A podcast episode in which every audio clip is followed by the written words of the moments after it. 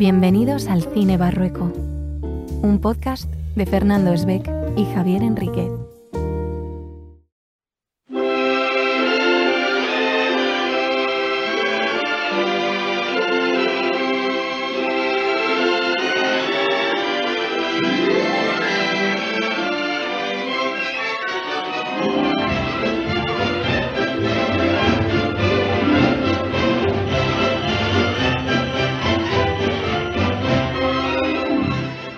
Qué alegría, chicas, celebrar una nueva sesión de cine barrueco para analizar Qué bello es vivir, película del año 1946 de Estados Unidos, dirigida por Frank Capra. La sinopsis ya paso de leerla porque Film Affinity destripa media película, así que vamos directamente al meollo que nos ocupa hoy, porque en esta ocasión nos acompaña Esperanza Chica. Has dicho meollo. Y también está Maque Escaja, bienvenida. No, puedo saludar de una manera mejor que Espe, no es superable eso. Porque hoy analizamos Qué bello es vivir, que Maque no es una película sobre el holocausto protagonizada por Roberto Benigni, sino que es una película protagonizada por Jimmy Stewart. ¿Vale? Vamos a ver, vamos a ver. Antes de empezar, yo tengo que decir una cosa bien alto y bien claro. No es ni justo, ni sano, ni humano, ni legal debería ser que eh, la gente que se dedica a traducir títulos llame a una película Qué bello es vivir y a otra película La vida es bella. Señores que traducen títulos, por favor, estudien, mm, vean traducciones de otros países, por favor, que a mí me causa esto muchos problemas. Sobre todo cuando ambas películas tratan sobre lo mierda que es la vida. Efectivamente. que tú te pones un día que tienes malo y dices, bueno, venga, voy a ver si me alegro. Ves cualquiera de estas dos películas que parece que tienen un mensaje similar y no te van a alegrar el día, ni mucho menos. Porque además la traducción al español, no sé por qué, le añadieron exclamaciones. Entonces, si la original es It's a Wonderful Life, en español es ¡Qué bello es vivir! Porque como tiene las exclamaciones, hay que decirlo más alto, con más énfasis. Efectivamente, o sea, todavía te da más inreal decir. O sea, es que parece que te están puteando, con perdón. O sea, parece que te lo dicen con ironía. ¡Qué bello es vivir! La vida es bella.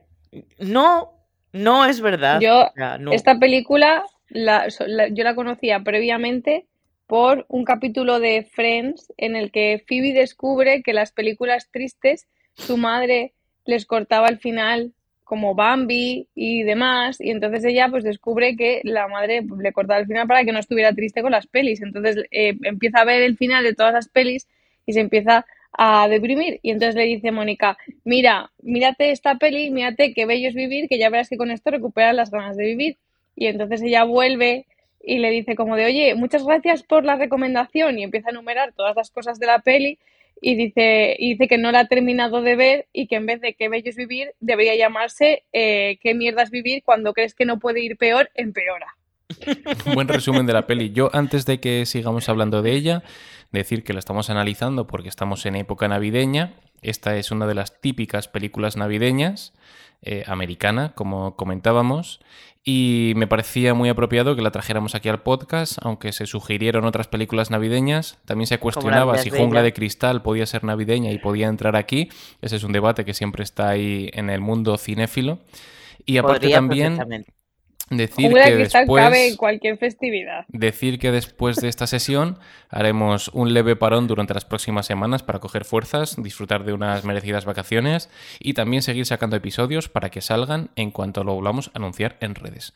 Así que haremos ese pequeñito parón, aunque sí que creo que haremos antesalas por alguna película pendiente que queda de analizar de los Oscar, como por ejemplo Vidas Pasadas, porque en las últimas antesalas hemos analizado pelis que ya están eh, en las temporadas de premios, en las entregas de premios y creo que Vidas Pasadas ya ha tenido algún premio y merecerá la pena analizarla antes de que haya nuevas entregas. Esperanza Chica, has comentado que es la primera vez que ves la peli o que tú la referencia que tenías era a través de Friends. ¿Confirmas esto? ¿Qué te ha parecido? ¿Te sonaba de algo? Confirmo que las referencias de prácticamente todo en mi vida vienen de Friends.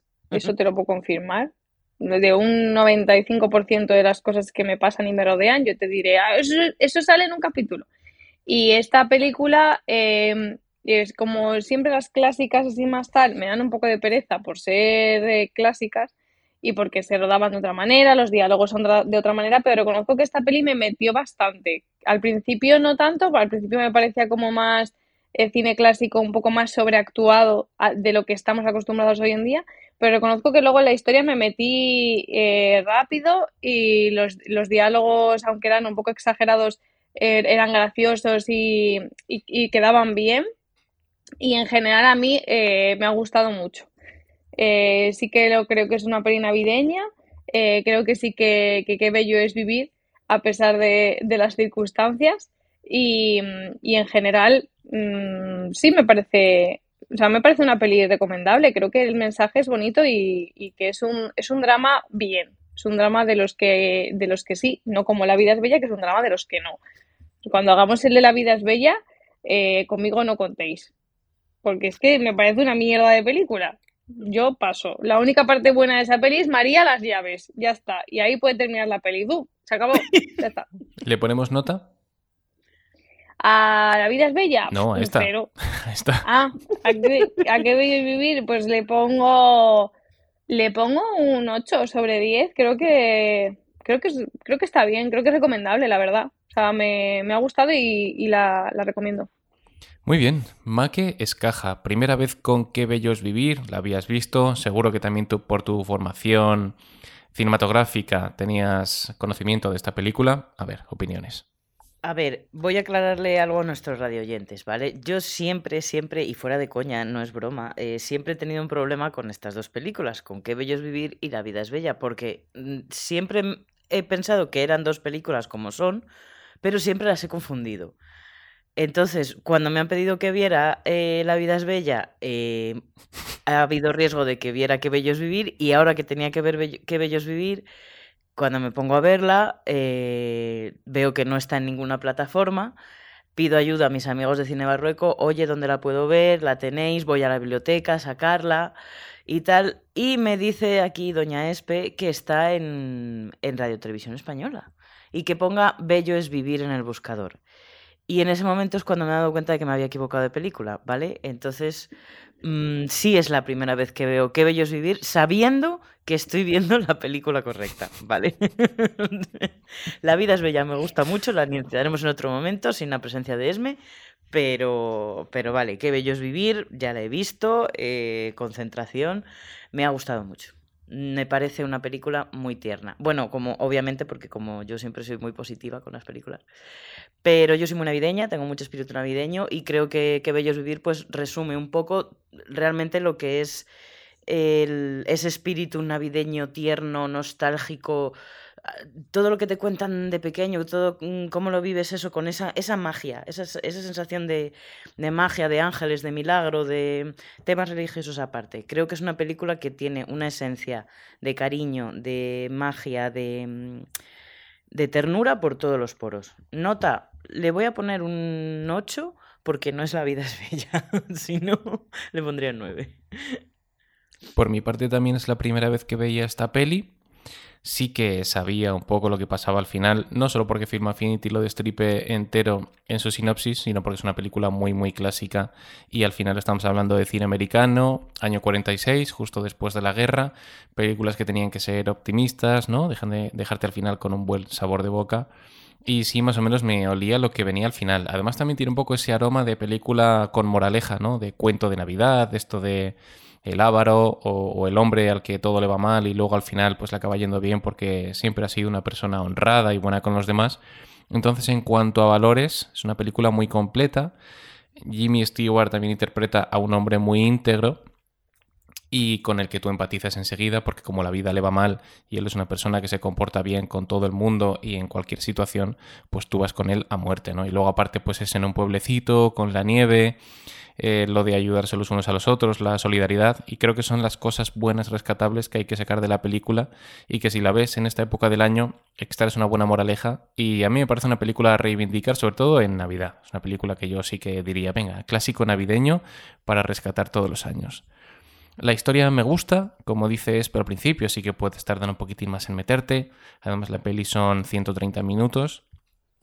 Pero lo primero que yo quiero decir cuando hablo de una peli clásica es si se puede ver bien o no en la actualidad, y yo diría que se ve bastante bien. Es una película que se la puedes poner a cualquiera, siempre y cuando tolere el blanco y negro, la va a aguantar y la va a disfrutar. Hay otras que han envejecido peor y se ven con, más esfuerzo. Esta no, esta se puede ver perfectamente y animamos desde aquí a los radio oyentes a que la busquen. Ya está en Radio Televisión Española, como comentaba, y se está en, en Prime Video a priori, a pesar de que Mac no la haya encontrado o no pusiera los caracteres correctos. Pero si estáis a tiempo todavía de verla, es Navidad, estáis con la familia, una película muy reivindicable. Yo le pongo también como vosotras, un ochito. Yo creo que ahora podemos hablar un poquito más con spoilers, ¿no? Hemos hecho como la introducción del programa, hemos hecho nuestra reseña, hemos dicho lo que nos parece. Tampoco es que vayamos a descubrir aquí nada que no se sepa, pero sí podemos entrar en algún detalle argumental. Yo quería comentar que la película sí que es una película bastante blanca, porque por lo menos en su primera mitad te dicen que el dilema que tiene el protagonista es que tiene una frustración por no haber podido ser lo que él quería. Al final siempre había algo que le detenía. Él quería recorrer el mundo, viajar y al final se tiene que quedar en su pueblo y siempre le queda un poquito esa espinita.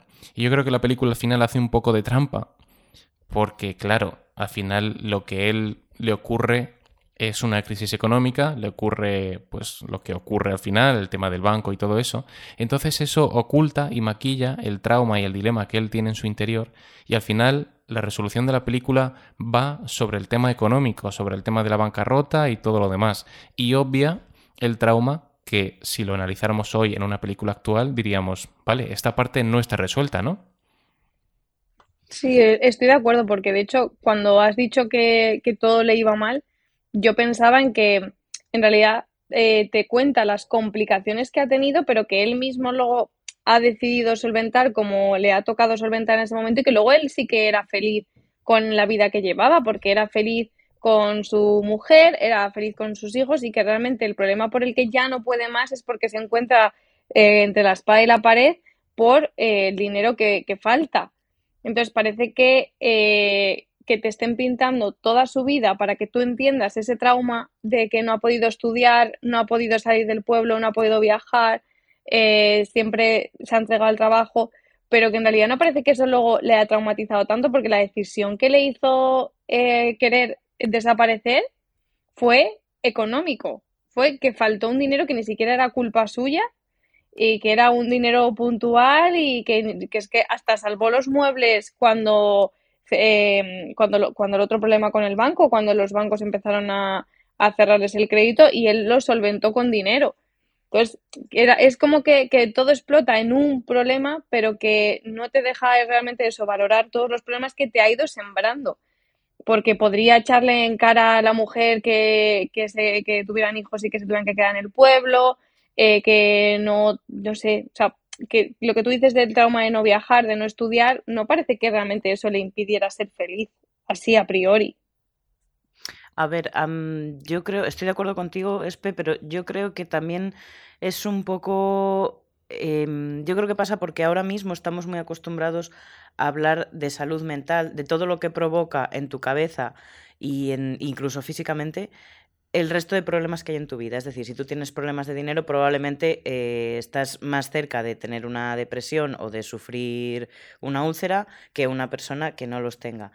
Eh, antaño no era o sea, ahora sigue siendo un problema no tener dinero o, tener problemas económicos. Pero antaño no era. No, no, se hablaba tanto o no se tenía tan en cuenta las consecuencias que podía tener eso, tener un problema monetario o un problema de trabajo tal en tu salud mental y física. Entonces, quizá la película no refleja tan bien como debería todos todos, todos esos posibles traumas que él debería haber tenido, o que el personaje sí tiene, pero no se reflejan, pues eso, pues porque tiene problemas de dinero, porque no ha podido viajar, porque no ha podido ser lo que a él le hubiera gustado ser en la vida. O sea, quizá ahí no profundiza demasiado. Yo creo que, es que puede ir un poco por ahí. Sí, es una película de una época en la que quizá las películas o las moralejas eran blanco o negro. Hoy el cine es un poco más, bueno, un poco más, bastante más profundo, en algunas ocasiones un poco más cínico y ahonda en cuestiones más, más detalladas. En este caso, una película como Qué bello es vivir, hecha hoy, seguramente tendría un final tristísimo eh, seguramente, o sea, tristísimo, él seguramente podría solventar sus deudas económicas, pero al final te dirían, este hombre, vale, ha solventado el problema, pero el que tenía de raíz todavía continúa, entonces va a tener una vida frustrada, y yo creo que iría por ahí. Y esta película en concreto, además hecha por el director que es Frank Capra, es un cine muy blanco, con moraleja, familiar, es una historia de cuento, entonces no puede tener muchas segundas lecturas. Es o A o B, no puede tener una escala de grises. Entonces yo creo que todo lo que pueda ser algo más profundo y complejo a nivel de personaje, lo evitan. Aparte que es un, que como has dicho tú, es un cuento de Navidad, no tendría mucho sentido que acabara mal. Pero bueno, sí que hay un tema ahí a profundizar. O sea, yo creo que mm. siempre que se analice esta película se va a tender a hablar, pues eso, de las consecuencias en todos los niveles de tener problemas de dinero. claro, pero por ejemplo, se, se solventa el problema del dinero que le falta, consigue salvar la cooperativa mm y que todo y que, que, la ciudad sea cada vez más independiente de, del ricachón, pero realmente sus traumas del tipo no he podido viajar, no he podido salir del pueblo y no he podido estudiar siguen ahí. Me refiero, el pueblo le ayuda, le ayuda con este problema económico puntual, pero si realmente sus problemas de felicidad radicaban en eso que le falta por hacer, el final de la historia sigue sin resolverlo. O sea, que, en cuanto le vuelva a ir mal de dinero, va a volver a, a seguir todo eso, salvo que el pueblo le rescate y tampoco sé yo hasta qué punto el pueblo, que, que, es muy bonito, a mí me emocionó mucho cuando aparece todo el mundo para ayudar, porque es verdad que él lleva ayudándoles toda la peli, a todos, porque todo lo que hace lo hace para evitar que dependan del ricachón, que luego él es el primero que dice, hago de tripas corazón y voy al ricachón para poder salvar la cooperativa, para poder salvar a toda esta gente, porque si no les va a tener que comprar la casa a este hombre y van a ser una mierda de casas y encima les hace, les hace pagar una pasta, no les dejan prender. Entonces lo hace por ellos y tiene sentido que luego sea el pueblo el que le, le ayude, pero eso no soluciona sus traumas. Entonces, o él ya era feliz a pesar de esos traumas, o, en cuanto vuelva a haber un problema económico van a volver, porque no se han solucionado. Él sigue, o sea, el pueblo le ha dado dinero para esta deuda, no le ha dado dinero para que se vaya a viajar con su mujer. Claro, es lo que estamos hablando, de que la película que estás comentando, perdona, que la película del protagonista terminando la película siendo todavía infeliz, es una película de los años 70, 80, en la que al final coge y se pega un tiro en la boca y de repente, ¿sabes? Es algo como muy de Martín Scorsese de los principios, cine sucio y tal.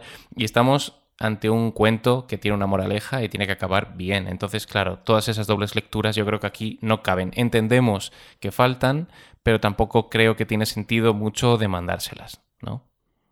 Creo que también... Mm, eh, también esa es una, una, idea a explorar, ¿no? O sea, si tiene un, poco la moraleja, parte de la moraleja de la película, si tienes gente a tu alrededor que te ayuda con los problemas quizás más gordos de, de tu vida, como en este caso es una falta de dinero que provoca otras cosas, eh, los, los demás problemas a lo mejor se ven más pequeños, no que desaparezcan, sino que, bueno, piensas, vale, no estoy solo, si tengo gente que me ha ayudado a salir de mm. esto, en el resto tampoco estoy solo, también voy a tener a mi familia para ayudar, pues a lo mejor eso, tengo un trauma porque no he podido viajar, eh, pues a lo mejor mi, familia me compensa ese no haber podido viajar, o mi familia me ayuda a cumplir un sueño que es irme, yo que sé, pues a, Turquía, a conocer el mundo, ¿sabes? Que a lo mejor mm. la moraleja también va un poco por ahí, de darle... Mm, de saber valorar lo que tienes frente a lo que no mm. tienes. Lo que pasa es que yo creo que falta, hay una escena en la que él diga, ya no echo de menos recorrer mundo porque todo lo que necesito lo tengo aquí. Que luego lo extraes, pero quizá debería verbalizarse más porque precisamente en ese último tercio de la película el conflicto cambia de repente, aparece la cuestión económica y nos olvidamos de lo anterior. Hmm. Yo es que, que yo lo analizo para que tenga un sentido de un principio y un fin y una moraleja completa, que realmente ellos te ponen todas las dificultades que ha pasado y que todas las ha superado. Y yo realmente creo que con, con todas las pequeñas cosas que ha tenido que dejar de hacer y que ha sacrificado por tener su familia, por estar en el pueblo, que al final él sí que es feliz con eso y que realmente eh, tú ves que iba sacrificando esos sueños, pero que realmente no le, ha, no le ha traumatizado, que no estaba condicionando su felicidad, porque yo creo que él era feliz. Lo que pasa que lo que yo extraigo es que era como la guinda del pastel sea, llevo toda la película sacrificando y no pasa nada, soy feliz, pero llevo toda la vida sacrificando, esforzándome, tal, para que luego por una mierda a mí no me ayuden porque el señor no le ayuda, el señor viejo no le ayuda, le quiere dejar mm, fatal, ¿sabes? Le deja fatal. Y, yo creo que es un poco eso, como una historia de, joder, y me he estado esforzando, me he estado sacrificando toda mi vida para que todo vaya bien, porque él yo creo que es feliz con su vida, y ahora que yo necesito ayuda, nadie me ayuda y no sé cómo resolverlo. Y es como ese punto de, de desesperación, pero yo lo que quiero creer es que realmente todos los traumas a lo mejor que creemos que tiene no los tiene y que en realidad solo eran dificultades en el camino para que tú veas el tipo de perfil que es, que es una persona que se esfuerza, que, que supera y que no pasa nada porque eh, tiene que, pues sigo con la cooperativa, que se vaya mi hermano a estudiar, no pasa nada, no viajo, no viajo tampoco la luna de miel, eh, me, me he fastidiado el oído, no pasa nada. No sé, o sea, yo le veo como, como una historia de superación y que al final dices, joder, no, parece que no le estén recompensando, que al final ya sí, entonces yo creo que por eso em, él realmente no tiene esos traumas que, creemos que tiene por, no haber podido hacer esas cosas. Yo creo que él realmente era feliz y que se, no se vio recompensado por todo lo que él hacía por el pueblo y todo lo que él se había esforzado cuando luego va al viejo y, y cuando ve que no tiene solución.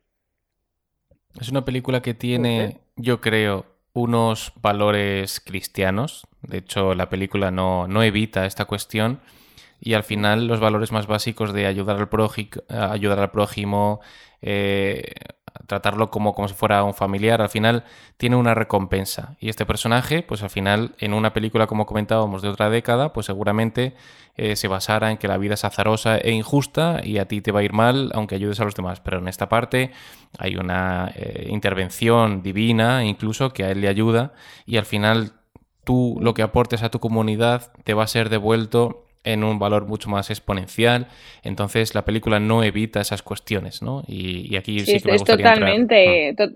es totalmente es una comunidad cristiana en la que ellos ayudan entre sí, todos aportan dinero para, para sostenerse la comunidad y además que te ponen al viejo como al, como al diablo, porque el diablo le tienta, le quiere contratar y le tienta con dinero y en un momento dado parece que le va a convencer o sea, que lo ponen como eso, como una persona malvada que encima va a, engañar al, al, bueno, tal, para cargarse esa comunidad. O sea, que yo creo que, que, la, reflexión es bastante, bastante acertada porque cuando lo ves de en perspectiva eh, encaja muy bien en, en la Navidad, en la comunidad cristiana y en un ente externo que es malvado 100%.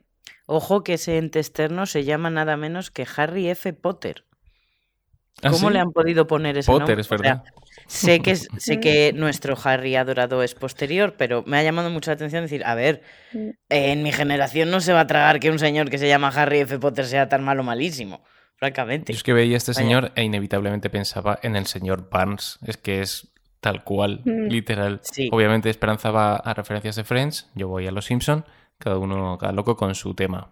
Yo a, mí me hacía gracia... Eh, con respecto al tema de los valores cristianos, que cuando el, ángel, que esto lo hemos visto también en Los Simpsons, ¿no? Cuando le enseñan a Homer cómo sería su vida si no estuviera con Marge y tal, pues le enseña cómo sería el pueblo si no estuviera él, si no existiera. Y es muy gracioso que me hizo, me pareció hasta tierno que en lugar de haber cines y teatros está todo lleno de locales de striptease. Y fue como, a ver, aquí os habéis pasado un poco, ¿no? Es como, sin valores cristianos, esto se llena de perversión. casinos, sí, había El juego, y la perversión. Mm. Y eso sí me pareció muy, bueno, un poco más cliché, pero me hizo gracia, ¿no? Como él iba viendo horrorizado cómo estaba lleno de locales de chicas con neones. Y eso sí me pareció hasta tierno en su momento. ¿Cómo pensáis que sería eh, vuestra Navidad si no estuviera, o sea, la Navidad en... si no existierais, no si os murierais, si no existierais, ¿cómo sería la Navidad en vuestra familia? Hombre, yo aquí ah, hago referencia, ¿eh? hago referencia al podcast de Todo la vez en todas partes, en el que Esperanza estaba comentando su escena favorita y dijo que le gustaba cuando eh, estaban en un universo en el que no se habían conocido y que sus vidas eran infinitamente mejores. Así que yo imagino que Esperanza diría que todo sería mejor. Te la ha devuelto. Mejor, mejor no, pero igual sí, porque tampoco he aportado yo nada. no, le he salvado la, no le he salvado la vida a nadie. Eh, no, no, encima yo soy la última, o sea que es que ni siquiera, ni siquiera es que yo, por ejemplo, a lo mejor Fer, pues, pues si Fer no existe, no existe su hermana pequeña, pero por, por lo que sea, porque hubiera nacido otro entre medias o lo que sea, pero yo, por ejemplo, es que soy la última. Mm, no hubiera nacido nadie después. Lo que es seguro es que no estaríamos analizando esta película en el podcast. Segurísimo. No, claro. ¿Y el personaje principal no os parece que visto a día de hoy ya es un poco como personaje irreal? Que es tan bondadoso, es tan honrado, Mm. como que no te lo crees del todo. Al final sí que es un padre de familia, como decíamos, la película tiene vocación de cuento, pero ese personaje que es todo bondad llega un momento en el que pierde cierto realismo. A ver, Bueno, cuando, cuando, cuando se pone a hablar con los hijos enfadado, ahí tiene todo el realismo del mundo, te diré.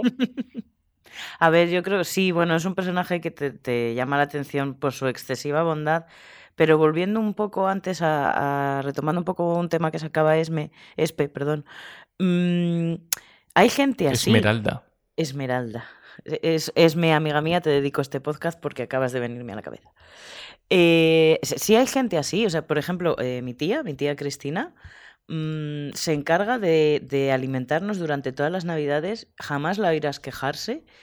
Y mi tía es un ser humano que tendrá sus problemas y sus movidas emocionales y sus cosas con el dinero y sus cosas con, la con sus hijos y tal. O sea, pero aún así, todas, todas, todas las navidades se encarga de reunirse, o sea, es como la anfitriona. eh, nos reunimos en casa, cocina para todos, es como realmente una película. O sea, las navidades en casa de mi tía son de película. Y además cuida a mi abuela. Y siempre decimos en familia, es que tía Cristi nunca se queja. Es verdad que eh, mm, pues eh, no es un personaje de, película, tendrá sus momentos de, estallido y demás, pero sí existe gente así que te llama la atención precisamente porque no es muy común.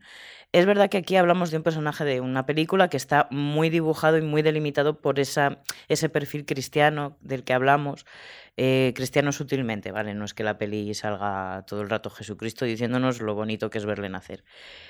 Pero creo que em, una de las cosas que más atractivo tiene de ese, de ese perfil es eh, que ese tipo de personas también toca fondo, que no nos damos cuenta, que hay gente que siempre está bien, gente que siempre está contenta, gente que siempre te ayuda, siempre, que siempre es buena, pero que llega a casa y a lo mejor se echa a llorar. Y no son gente que te vaya a decir, estoy mal, tengo problemas, ayúdame. Es gente a lo mejor a la que le tienes que preguntar, necesitas ayuda, porque son, o creen que sus problemas no son tan gordos como, como este, como el personaje de, de la película, que tiene un problema gordo, pero no está analizando todas las cosas que ha dejado de hacer. Entonces, mm, sí llama la atención que exista este personaje y que esté tan dibujado. Pero a día de hoy creo que es un perfil que sí que encontramos en la sociedad. Poco, porque creo que vivimos en una sociedad egoísta, por desgracia, pero sí se encuentra O gente más así. individualista, ¿no? Sí, sobre todo después de la pandemia. Sobre Mm. todo porque esta película tiene Sí. ese concepto ya un poco perdido de comunidad, de ayudarse los Hmm. unos a los otros. No, ahora Sí. ya ayudas a, a tu amigo puntual, pero no, no ayudas a cualquiera. O sea, no. Yo, yo también creo que, que, es, que está que está desfasado, pero por me da pena, pero creo que está desfasado de que ya, pues eso, la gente mira por, por sí mismo y por salvar su culo y como mucho eso de sus amigos más cercanos, pero no, no de forma anónima, no, no hay, es que incluso cuando lo piensas en una comunidad de vecinos, los vecinos antes eran una quien no hay quien viva y todos se conocían y tal, y ahora mm. Ahora los vecinos, buenos días, si coincido contigo en el ascensor y no sé ni quién eres, ni dónde vives, ni si tienes hijos o no, si tienes perro o no. Bueno, si lo veo sí, si no, no. Quizá Entonces, también por eso el final de la película nos gusta tanto, porque vemos realmente una comunidad que ayuda a una persona con problemas graves y no solo económicos. Y, y hoy yo no sé si eso pasaría.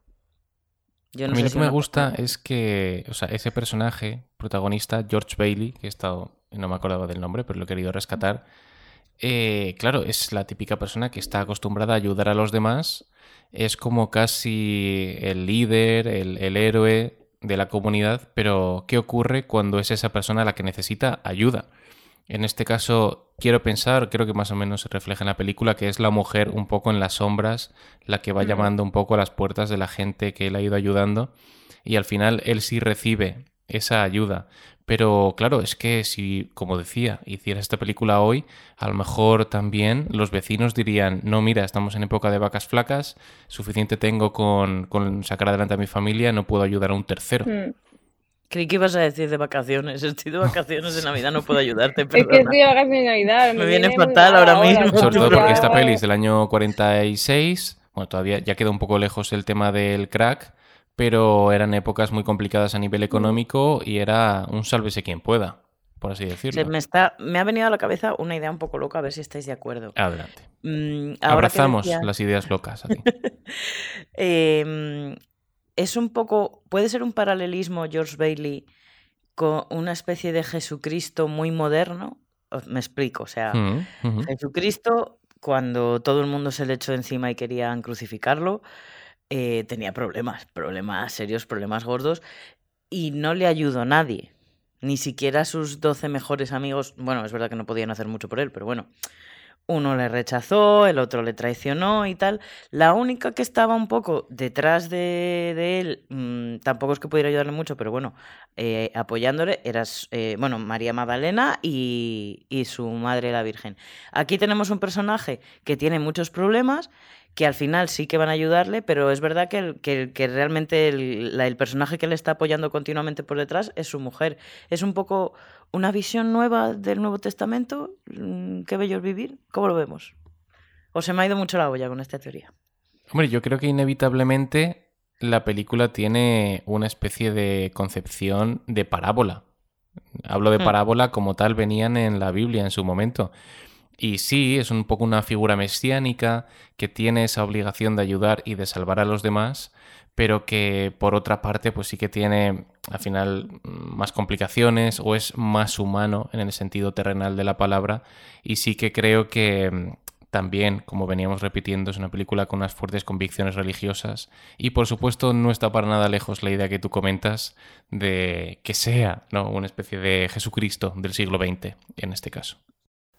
Pues yo la verdad que, que estoy de acuerdo, no lo había, no me lo había planteado así, pero, pero como lo que habíamos dicho, de que tiene unos valores cristianos y de que está la comunidad cristiana y, y el demonio fuera tentando, y ahora pues la figura de eso del líder, pero con el apoyo de, de la mujer, eh, yo, o sea, no, no me había planteado, pero sí que sí que creo que, que, que encaja, es una, es una lectura nueva.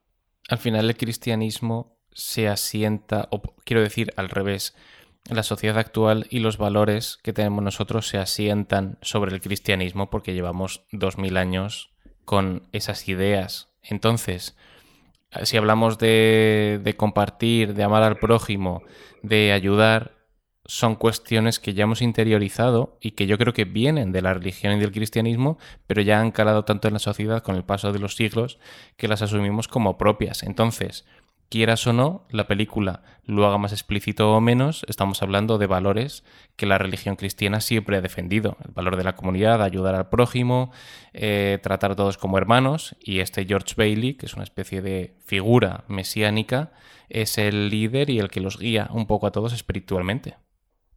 Y valores que también se manifiestan mucho o se ponen muy de moda en la época navideña y en las películas navideñas. A lo mejor en si Qué bello es vivir se hubiera estrenado en otro momento del año o con otra época de fondo, mm, no sería tan intenso, tan intensa esa bondad, bondad intrínseca del personaje.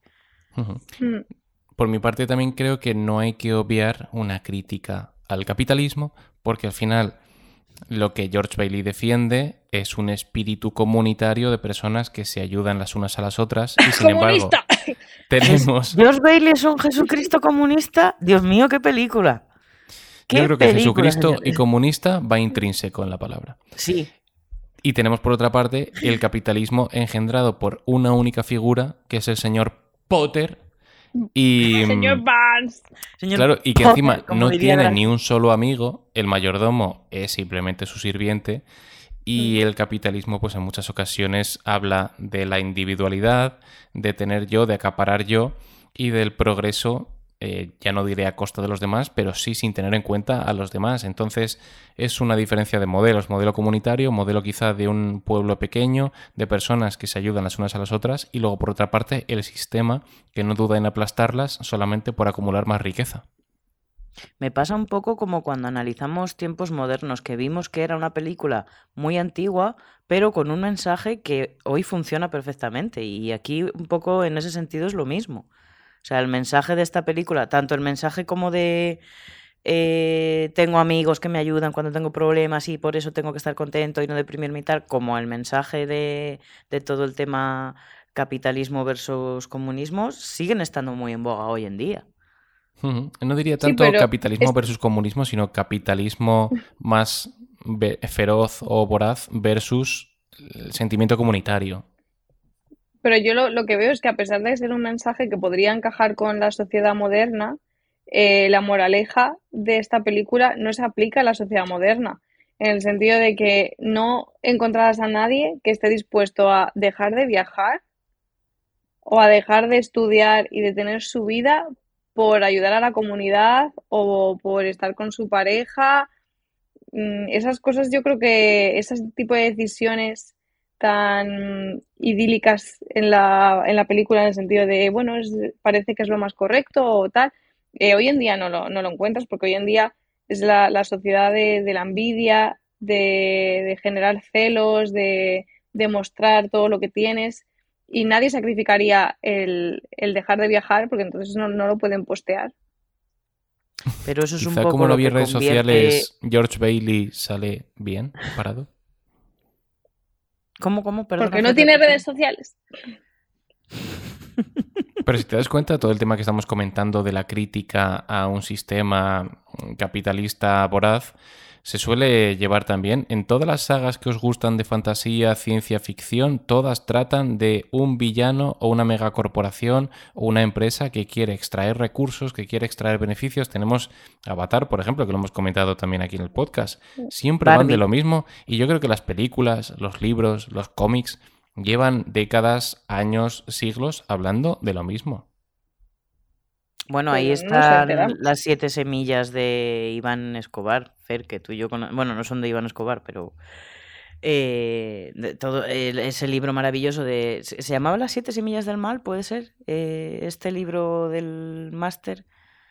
Bueno, eh, poniendo en contexto, en el máster que hicimos Fer y yo, él en un y yo en otro, nos, eh, nos enseñaron un libro eh, que se llamaba, la- creo que eran las siete semillas del mal, me parece, pero no me acuerdo muy bien.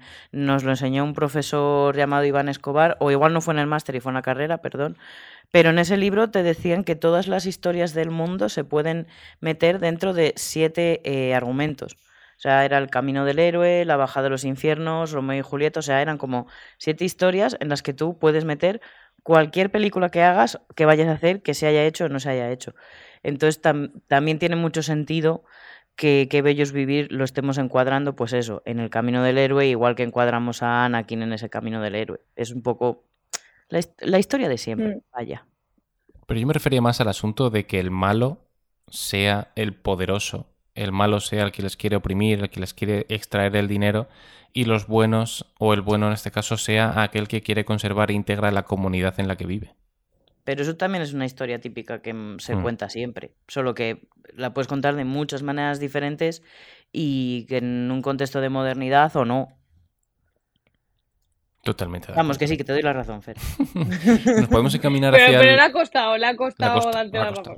Eh, hacia el final del análisis, ese final mítico de la película, que Pero aunque ya yo antes quiero estuviéramos... aportar una, una cosa. Sí, sí, sí, una sí. cosa puedo aportar. Venga, adelante, todo tuyo. Que, mm, que a mí hay una cosa que no, que, o sea, no me gusta por mi forma de ser. O sea, creo que en la película queda muy bien. O sea, mis dieces. Pero eh, a mí me falta un poco de justicia divina con el malo. O sea, yo entiendo que la moraleja es que, que no porque a él uno le vaya bien, al otro necesariamente le tenga que ir mal y viceversa. La, la moraleja es, no, no, hay que salvar al bueno y punto. Me da igual lo que le pase al malo. El malo no es importante, no le tiene que ir mal, ni bien, ni nada. Pero me molesta un poco que, que todo el problema venga por el malo y el malo se quedó con las 5.000, 8.000 dólares y punto. Y no tuvo ningún tipo de, de repercusión el Pero ser era tan pobre de espíritu y pasó la noche vieja solo. Y se Ya, atragantó pues con las será, uvas. le- eh, será la peli de le- le- los fantasmas de las nocheviejas pasadas o como se llame ese. Pero, pero no, ya, yo sé que eso es por mi maldad, o sea, eso es porque yo quiero ver que el malo es castigado, quiero esa justicia divina. Yo entiendo que, que, que precisamente lo bonito de esta película es que no lo haya, que no lo hay porque no es necesario que al malo le vaya mal, da igual, lo importante es que al bueno le vaya bien. Pero esto es por una, por una diferencia principal que, perdona que ahora continúa, se me ocurre, que mm. es que en el sistema que quiere imponer el malo no caben los demás, pero en el sistema donde todo el mundo es bondadoso sí cabe el malo. Mm. Perdón, el libro que os había comentado antes es, La semilla inmortal, no las siete semillas del mal. Ya está, lo dejo ahí. Bueno, si has dicho que tenías problemas para distinguir la vida es bella de qué bello es vivir, pues no pasa nada por. Ay, de verdad, qué problemas tengo yo. Si hablamos de justicia divina y si esto fuera una película de Disney, el señor Potter se caería por un acantilado en la silla de ruedas o algo mm. así. Y no sí, o el mayordomo, o el mayordomo le hubiera dado el dinero a ellos. Habría aparecido en plan, me he arrepentido eh, yo en realidad no le debo nada, toma, le he robado el dinero porque sé que es tuyo, o, algo así, y que el otro esté ahí en plan, no, cuenta mi dinero, o algo, no sé, o que se hubiera caído con la escalera, de, con la silla de ruedas, ¿sabes? Pero también eso es un poco realista, ¿no? O sea, en la vida cuando tú resuelves un problema no implica que vaya a haber justicia, muy entrecomillada. No, no, no, por eso, por eso, que eso es por, por mi forma de ser de, de, pura maldad. O sea, yo quiero el mal para el malo, lo bueno mm, para el bueno. Sí que falta un poco el contraste. Quiero lo bueno para mí que soy mala, ¿sabes? O sea, es que yo lo quiero todo. Queda el contraste de la escena opuesta de todo el pueblo yendo a ver a George mm. Bailey y sí que nos falta a lo mejor ese plano del señor eh, Uraño y Rácano comiendo solo o algo así. Que es una tontería, pero sí que sé lo que dices, que no hay una especie de justicia, aunque yo sé que si fuera la película dirigida y escrita por ti, aparecería John Wick y entonces eh, iría en su busca y diría esto es personal. Sí. O no, no es personal, es simplemente que ya, que ya. Sería un gran final, ¿eh? Final alternativo de que bellos vivir. George Bailey coge una metralleta, la recarga y sale de su casa. Porque le ha matado al perro. Directed by Espe Chica. Calificación R. Pues sí, algo así. Que yo, que yo le doy más nota precisamente por no tener esa escena, porque, porque realmente no hace falta y es lo que uno tiene que, mentalizarse de que no hace falta que al malo le vaya mal. Es que da igual. Lo importante es que al bueno le vaya bien, que sea feliz, que se lo merece, que lo ha peleado y lo que haga. El malo va a seguir siendo infeliz a pesar de tener los 8.000 o 5, es que no me acuerdo cuándo era. 8.000 dólares. 8.000 dólares de la cooperativa. Y, y, tiene tanto dinero que da igual. Da igual que lo que haga con él, es que, es que no importa. Porque sigue siendo un, un infeliz y un tacaño. Y no iba a cambiar. Y además que se va a arruinar porque se lo ha dicho el, el asesor. Le ha dicho que con los, se lo dice a mitad de la peli cuando intenta sobornar mm. al protagonista le dice que con la estrategia que está siguiendo la cooperativa y los precios por los que está dando las casas, el pueblo cada vez va mejor y encima cada vez depende menos de él y él tiene las, sus fincas las tiene sin alquilar porque ya no, le necesitan. Entonces, obviamente ahí ya ves que, que, se va en picado, pero me molesta, me molesta que se quede con los 8.000 dólares y que no pase nada. Oye, ya entrando en la parte final de la peli, el tema del ángel y eso resulta gracioso, divertido, las escenas en las que él va a los diferentes locales del pueblo y no le recorcen, ¿eso, eso os gusta, sí? A mí me gusta mucho el feedback de los ángeles eh, entre ellos, o sea, las conversaciones que tienen entre ellos. Que en la peli empieza así, ¿no? Sí. Sí, mm. Y, luego hay una parte que paran la, película porque, o sea, paran el plano y hay uno que dice, pero ¿por qué paras a este señor y tal? No es una ruptura de la cuarta pared, pero casi. Eso me, me gusta mucho porque aunque estamos hablando de una película clásica en blanco y negro, esos recursos realmente no son tan clásicos, no se mm. hacen en todas las películas y eso te obliga a estar constantemente pendiente.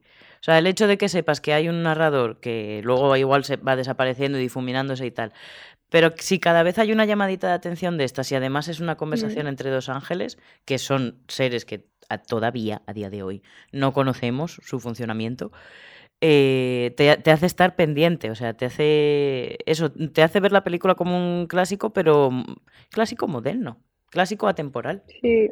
Con estas cosas. Y, no te saca, además, esos cortes no te sacan de la historia que podrían provocar un, ay, se me había olvidado que estaban estos dos ángeles aquí hablando, pero no, con las voces que tienen y, y los, no sé, es, verdad que creo que queda muy bien y que, que no me había dado cuenta de que, de que es un recurso bastante arriesgado. Y además te recuerda cada poco que tienes una historia paralela, que es la consecución de las Mm, alas del ángel.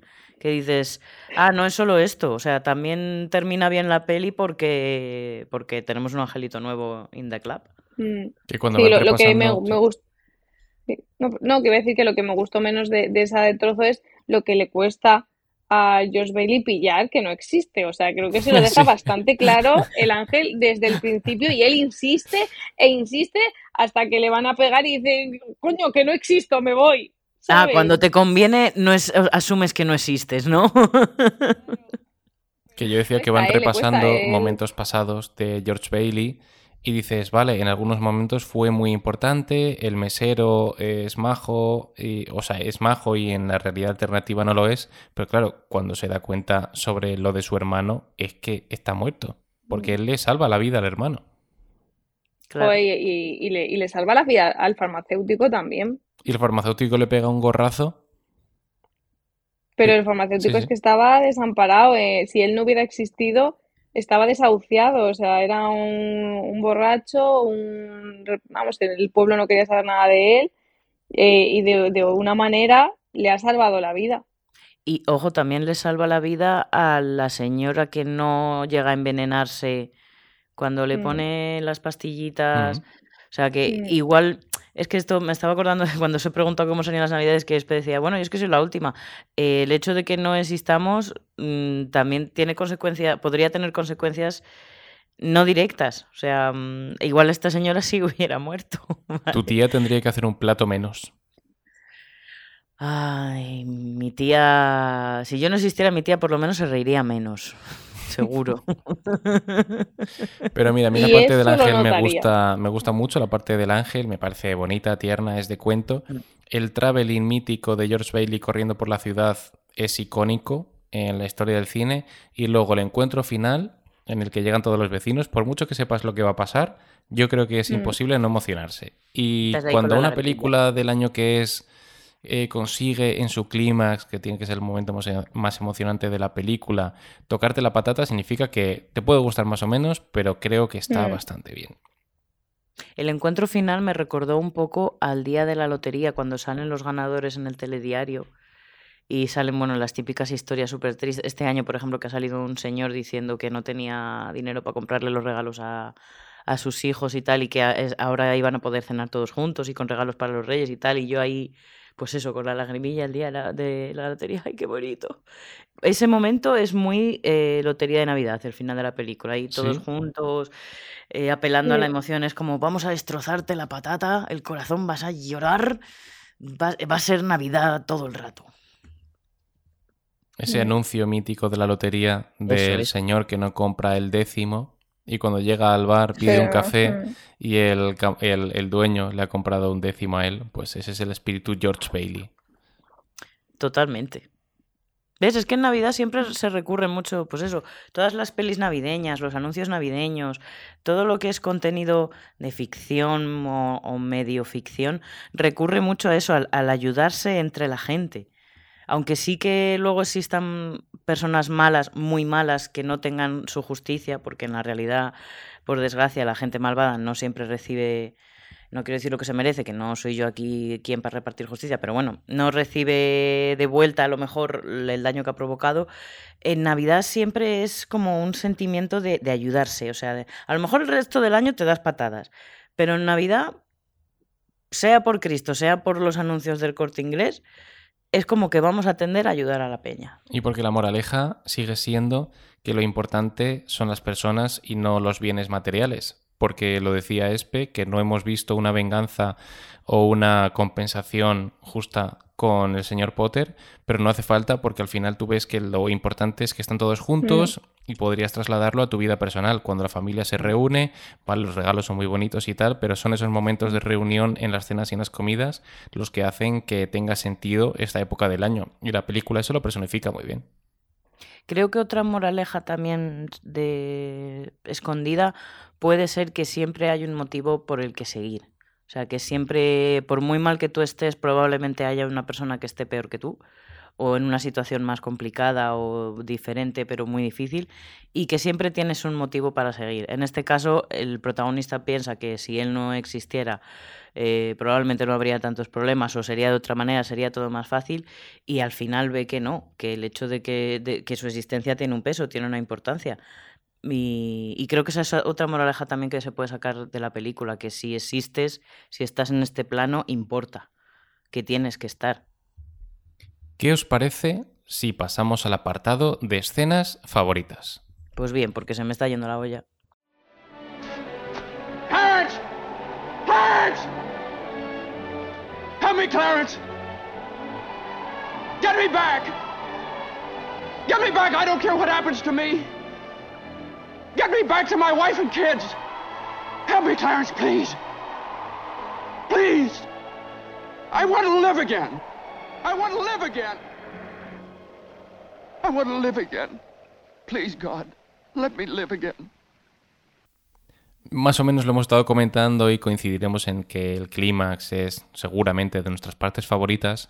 Pues si hay algún detalle, alguna escena, algún momento que queráis recalcar, yo, yo, yo sí. aquí llega la hora. Mi, mi, escena favorita es cuando se enfada con los hijos y empieza a decirles unas barbaridades que flipas. todo, todo, todo, resquicio de humor negro y de momento cruel a ti o sea, siempre te va a gustar. Es que es que es horrible, o sea, ¿qué es lo que le dice a uno que estuve riéndome como un minuto porque le dice algo? Porque creo que está pidiéndole sinónimos o no sé qué y le, fal le falta decir sí. que no es la Real Academia No, le dice, Española, le dice que soy un diccionario, le dice.